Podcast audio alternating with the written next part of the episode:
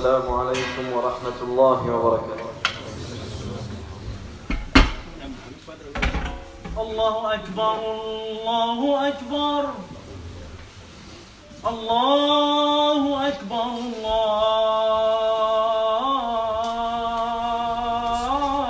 الله أكبر. أشهد أن لا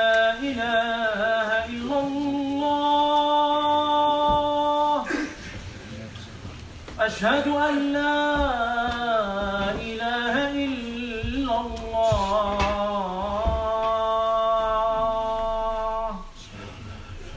أشهد أن محمدا رسول الله. أشهد أن محمدا رسول الله.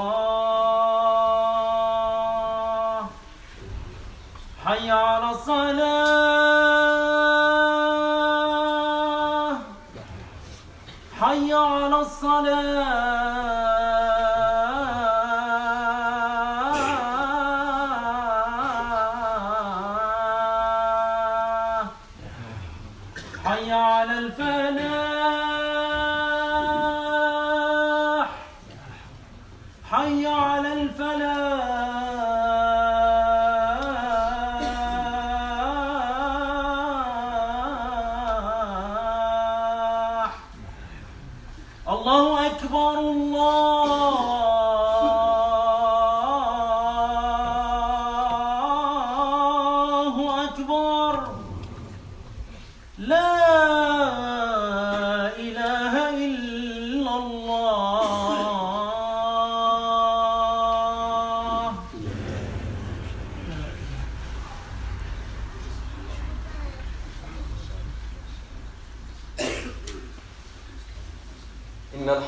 لله نحمده ونستعينه ونستغفره ونعوذ بالله من شرور أنفسنا ومن سيئات أعمالنا. من يهده الله فلا مضل له ومن يضلل فلا هادي له. وأشهد أن لا إله إلا الله وحده لا شريك له. وأشهد أن محمدا عبده ورسوله. يا أيها الذين آمنوا اتقوا الله حق تقاته ولا تموتن إلا وأنتم مسلمون. يا أيها الناس اتقوا ربكم الذي خلقكم من نفس واحدة وخلق منها زوجها وبث منهما رجالا كثيرا ونساء. واتقوا الله الذي تساءلون به والأرحام. إن الله كان عليكم رقيبا. يا أيها الذين آمنوا اتقوا الله وقولوا قولا سديدا. يصلح لكم أعمالكم ويغفر لكم ذنوبكم ومن يطع الله ورسوله فقد فاز فوزا عظيما أما بعد. فإن أصدق الحديث كتاب الله وخير, وخير الهدي هدي محمد صلى الله عليه وسلم. وشر الأمور محدثاتها وكل محدثة بدعة وكل بدعة ضلالة وكل ضلالة في النار ثم أما بعد. عباد الله أوصيكم ونفسي بتقوى الله فإن من اتقى الله وقاه وأرشده إلى خير أمور دينه ودنياه. أيها المؤمنون ذكرنا في الخطبة الماضية قول, قول ابن القيم رحمه الله تعالى ثم إن القلب يعرض له مرضان عظيمان إن لم يتداركهما تراميا به إلى التلف ولا بد وهما الرياء والكبر فدواء الرياء إياك نعبد ودواء الكبر بإياك نستعين. انتهى كلامه رحمه الله تعالى. فجدير بنا أن نقف اليوم مع هذا المرض الأول ألا وهو الرياء. سنبين بفضل الله تبارك وتعالى خطورة الرياء. وفي في الخطبة المقبلة إن شاء الله سنبين ذم الكبر ذم الكبر والمراد بالرياء أن يتعبد الإنسان لربه. المراد بالرياء أن يتعبد الإنسان بربه سبحانه وتعالى.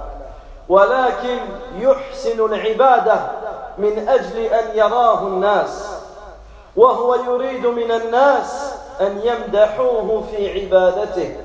لا يريد أن يتقرب إليهم بالعبادة لأنه لو فعل هذا لكان شركا أكبر.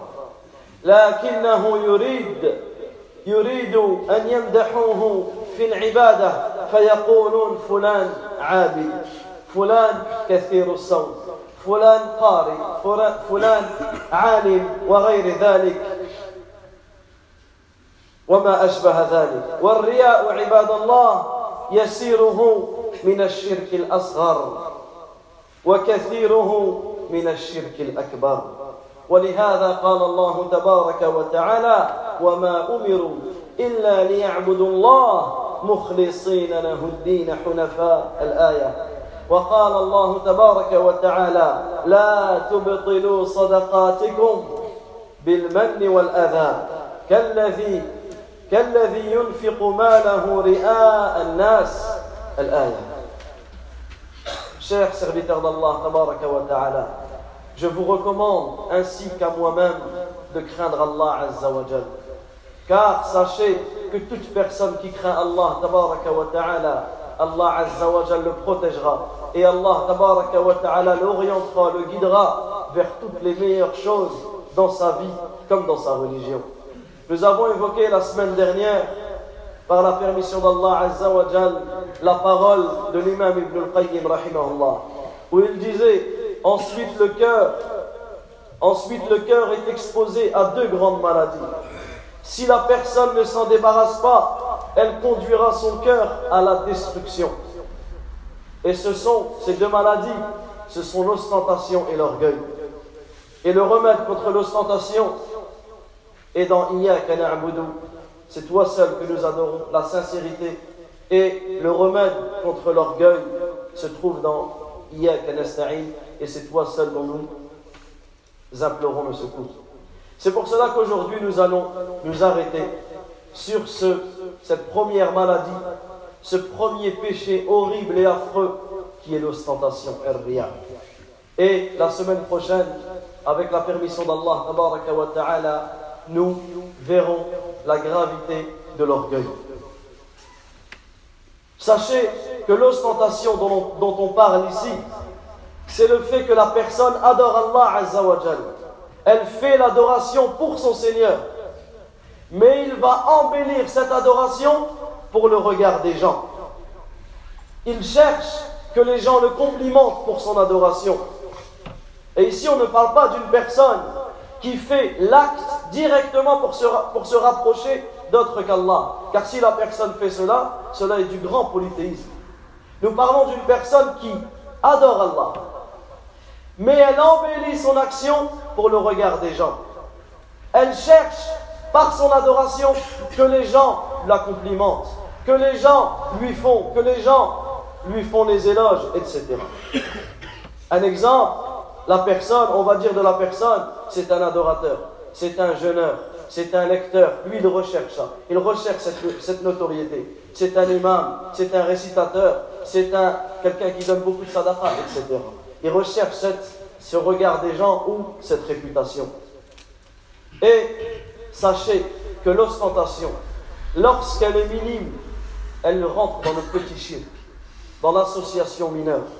Et lorsqu'elle est fréquente, elle rentre dans le grand polythéisme. C'est pour cela qu'Allah Azzawajal dit dans le sens du verset Il ne leur a été commandé cependant que d'adorer Allah, lui vouant un culte exclusif.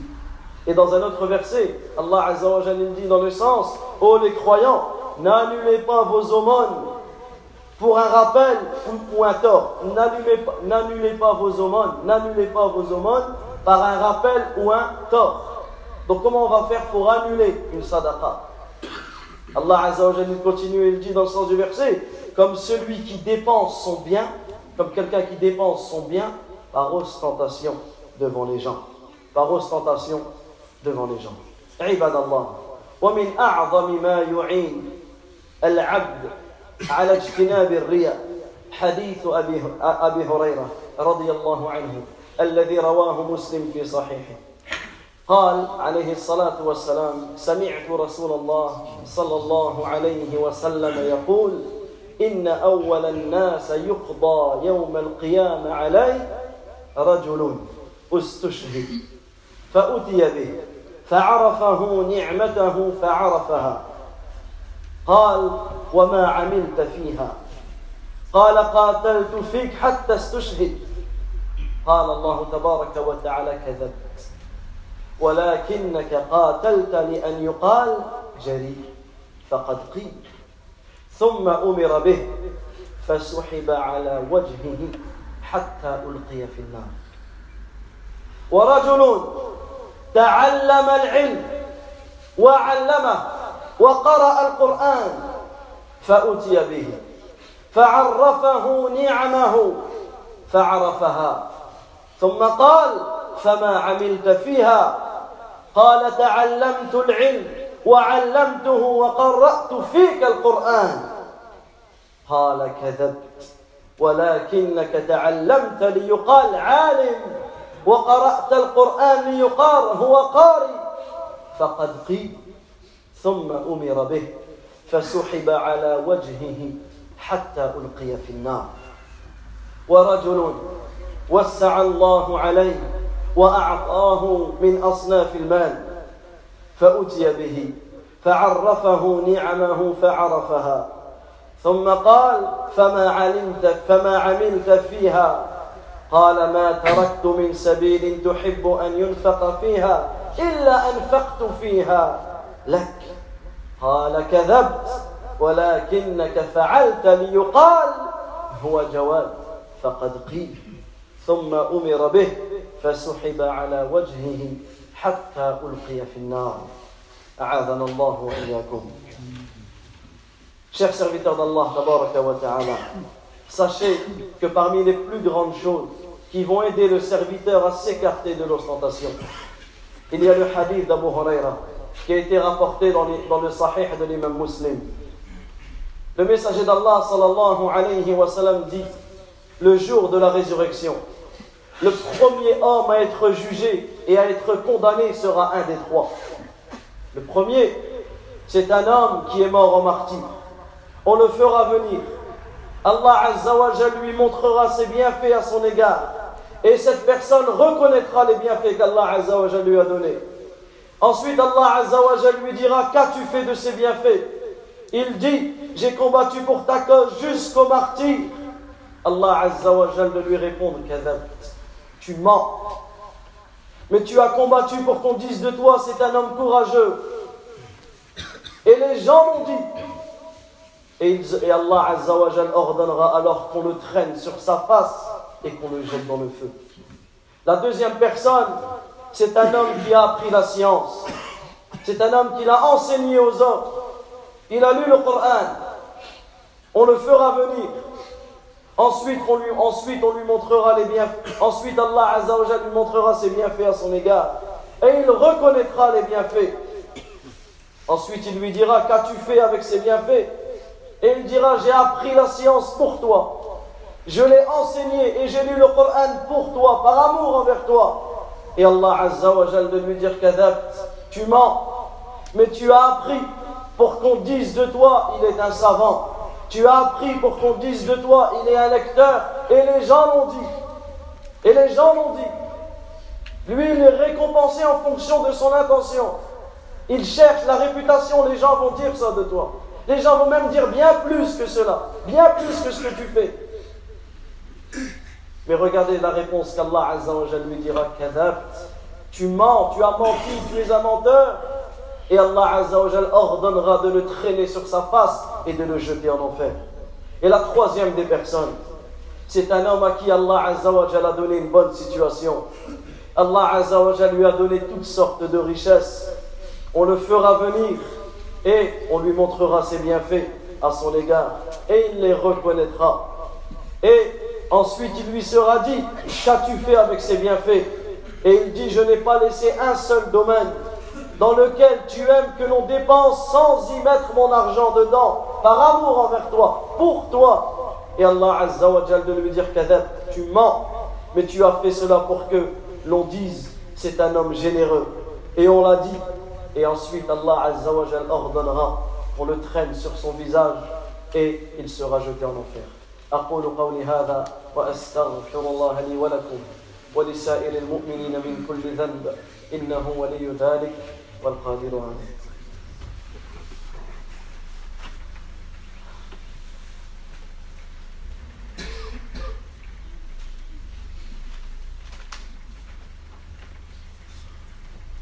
الحمد لله رب العالمين. الرحمن الرحيم مالك يوم الدين. إياك نعبد وإياك نستعين. وأصلي وأسلم على أشرف الأنبياء والمرسلين محمد بن عبد الله صلوات الله وسلامه وبركاته عليه. عباد الله الرياء خطير على الإنسان. خطورة عظيمة. وضرره عليه ضرر بالغ. وهو مبطل لعمله. وهو مبطل لعمله.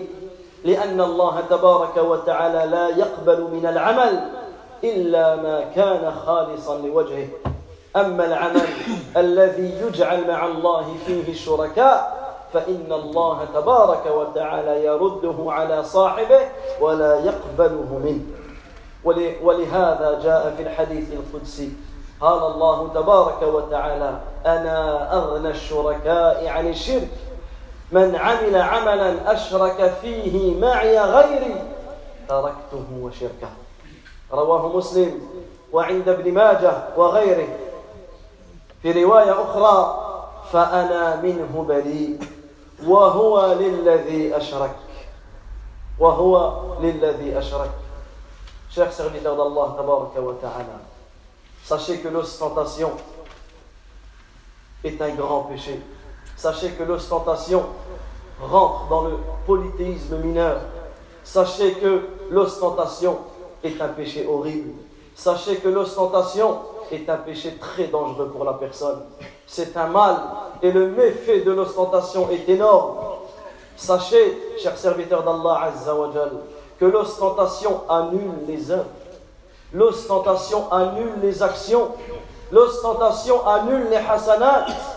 Car Allah n'accepte pas une œuvre, n'accepte pas une action tant qu'elle ne soit pas vouée exclusivement à lui. Tant que la personne n'est pas sincère, son acceptation ne sera, lui sera rejetée et elle ne, sera, pas acceptée. Tant que la personne donne des associés à Allah Azzawajal, son acte est à rejeter et n'est pas accepté de lui. Voilà pourquoi le prophète alayhi dans un hadith Qudsi nous rapporte qu'Allah dit Je suis l'associé qui se passe le plus de tous les autres associés. Donc quiconque fait une action en m'y associant autre que moi, je le délaisse lui et son acte. Je le laisse lui ainsi que son association. Et dans une autre version, il, dit Et je me désavoue de lui et il sera avec celui qu'il m'a associé. عباد الله ولهذا من القبيح بالعبد والشنيع بالإنسان أن يأتي أن يأتي بهذه الأعمال ويجد ويجتهد فيها ثم لا يجد عليها ثوابا لأنه لم يخلصها لله تبارك وتعالى. سواء كانت هذه الأعمال صلاة أو كانت طلبا للعلم أو كان طلبا للعلم وحفظا لكتاب الله تبارك وتعالى أو كانت زكاة أو صدقة أو نفقة أو بذلا في وجوه الخير أو نحو ذلك من الأعمال. أيها المؤمنون استمعوا هذا الحديث.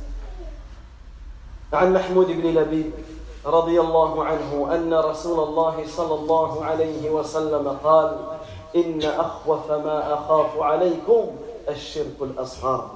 قالوا وما الشرك الأصغر يا رسول الله؟ قال الرياء. يقول الله تبارك وتعالى لهم يوم القيامة إذا جزي الناس بأعمالهم اذهبوا إلى الذين كنتم تراءون في الدنيا. فانظروا هل تجدون عندهم جزاء الله أكبر كبيرا اذهبوا إلى الذين كنتم تراءون في الدنيا فانظروا هل تجدون عندهم جزاء Ensuite, chers serviteurs d'Allah Azzawajal, sachez que la plus pire, la plus mauvaise des situations pour le serviteur, c'est qu'il fasse des œuvres, il fasse des efforts, il se fatigue dans des adorations et à la fin il ne trouve aucune récompense.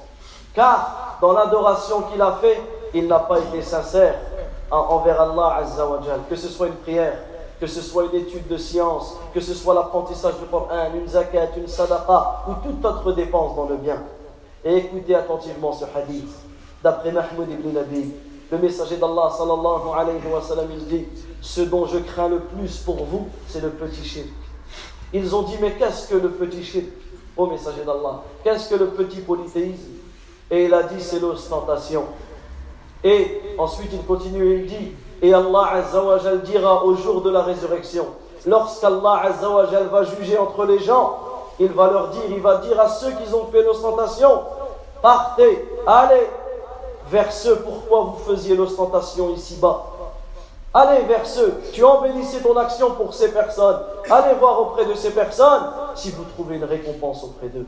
Allez voir auprès de ces personnes si vous trouvez une récompense auprès d'eux. عباد الله فهذا مما يؤكد على المسلم أن يخلص نيته لله تبارك وتعالى عندما يقوم بعمل من الأعمال الصالحة من صلاة وصيام وحج وعمرة وصدقة وطلب للعلم والتعليم وأمر بالمعروف ونهي عن المنكر ودعوة إلى الله تبارك وتعالى وغير ذلك فينبغي أن يراقب نيته ويتذكر نيته في كل عمل يعمله بأن يخلصه لله تبارك وتعالى ويطرد عن نفسه الرياء لأن الإنسان بشر يعرض له الرياء وحب المدح وحب الثناء فعليه أن يطرد هذا القصد وإذا طرد عليه ويخلص وإذا طرد عليه أو إذا طرد عليه ويخلص نيته لله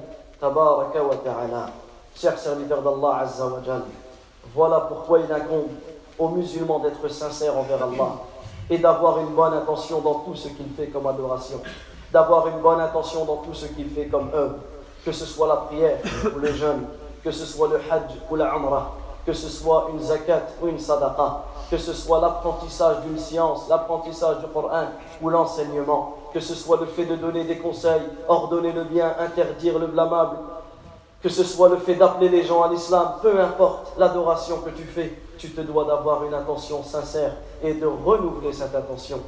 Et il incombe aux musulmans de surveiller son intention et de se rappeler et de se questionner quelle est mon intention, pour qui je fais cela, afin qu'il soit sincère dans tout ce qu'il fait et qu'il chasse l'ostentation de lui-même. Car l'être humain, dans sa nature, il aime que les gens le complimentent. Dans la nature de l'être humain, il aime que les gens lui font les éloges. Il aime que les gens le regardent. Donc, chaque action que tu fais, chaque acte, tu renouvelles ton intention et tu chasses l'ostentation afin que tu sois sincère pour Allah wa ta'ala. Et voilà pourquoi Allah Azza wa dit C'est toi seul que nous adorons. Car lorsque la personne va réfléchir sur ce verset, c'est toi seul que nous adorons, il va comprendre que l'adoration est vouée exclusivement à Allah Azzawajal. Et il va s'écarter en cela de l'ostentation. Et c'est pour cela que Ibn Qayyim dit que le remède de l'ostentation, c'est dans le sens, c'est la compréhension et l'application de ce verset. Subhanakallahumma wa bihamdik. أشهد أن لا إله إلا أنت أستغفرك وأتوب إليك ربنا آتنا في الدنيا حسنة وفي الآخرة حسنة وقنا عذاب النار اللهم إنا نسألك بأسمائك الحسنى وصفاتك العليا أن تحفظ المسلمين في كل مكان اللهم احفظ المسلمين في كل مكان ربنا آتنا في الدنيا حسنة وفي الآخرة حسنة وقنا عذاب النار Après la prière, il y a une salat janaza euh, au cimetière du pont de Neuville. Donc à l'entrée du cimetière, il y aura une salat janaza qui s'effectuera directement sur place, suivi de l'enterrement. Barakallahu fikoum d'y assister.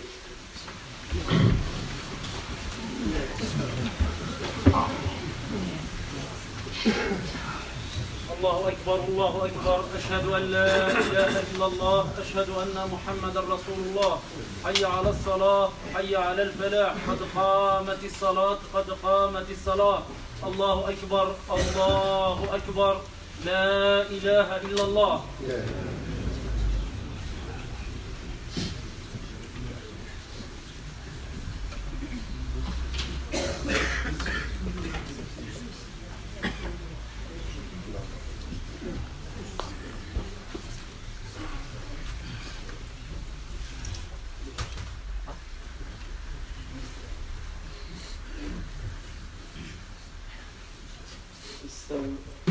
استقيموا اعتدلوا لا تختلفوا.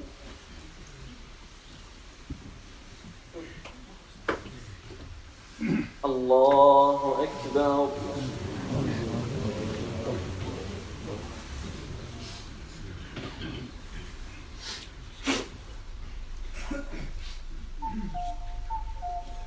الحمد لله رب العالمين.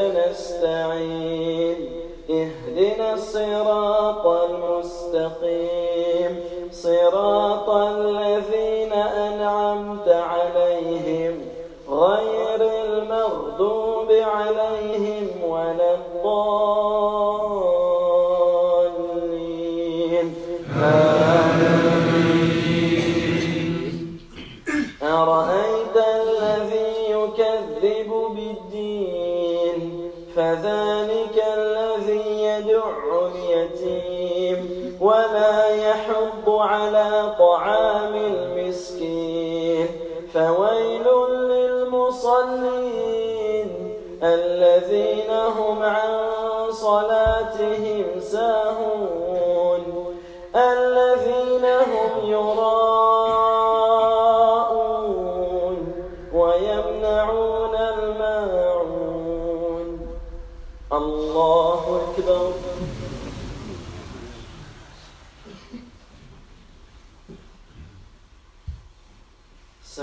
الله لمن حمده.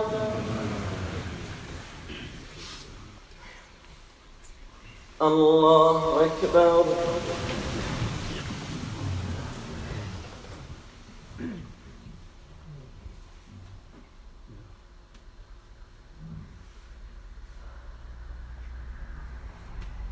الله أكبر. الله أكبر.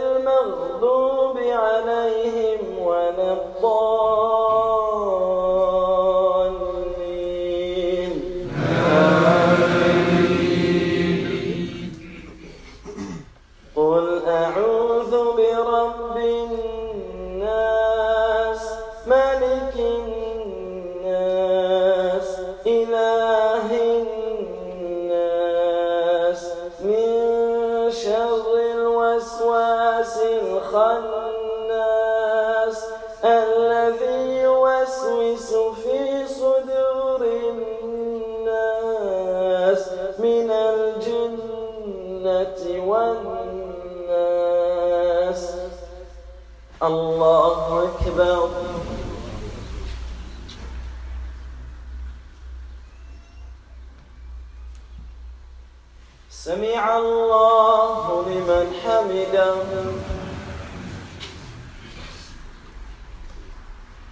الله أكبر.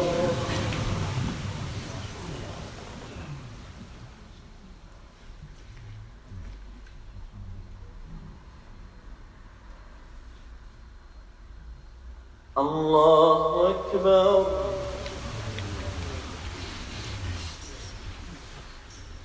الله أكبر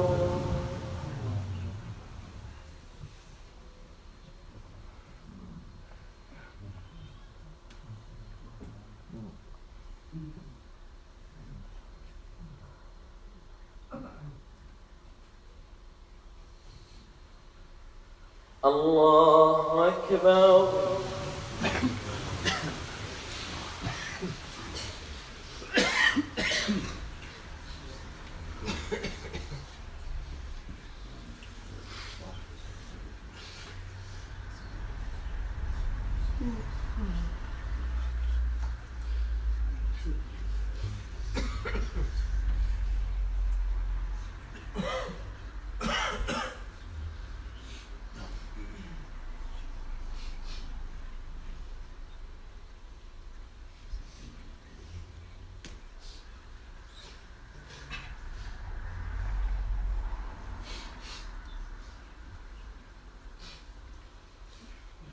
السلام عليكم ورحمة الله السلام عليكم ورحمة الله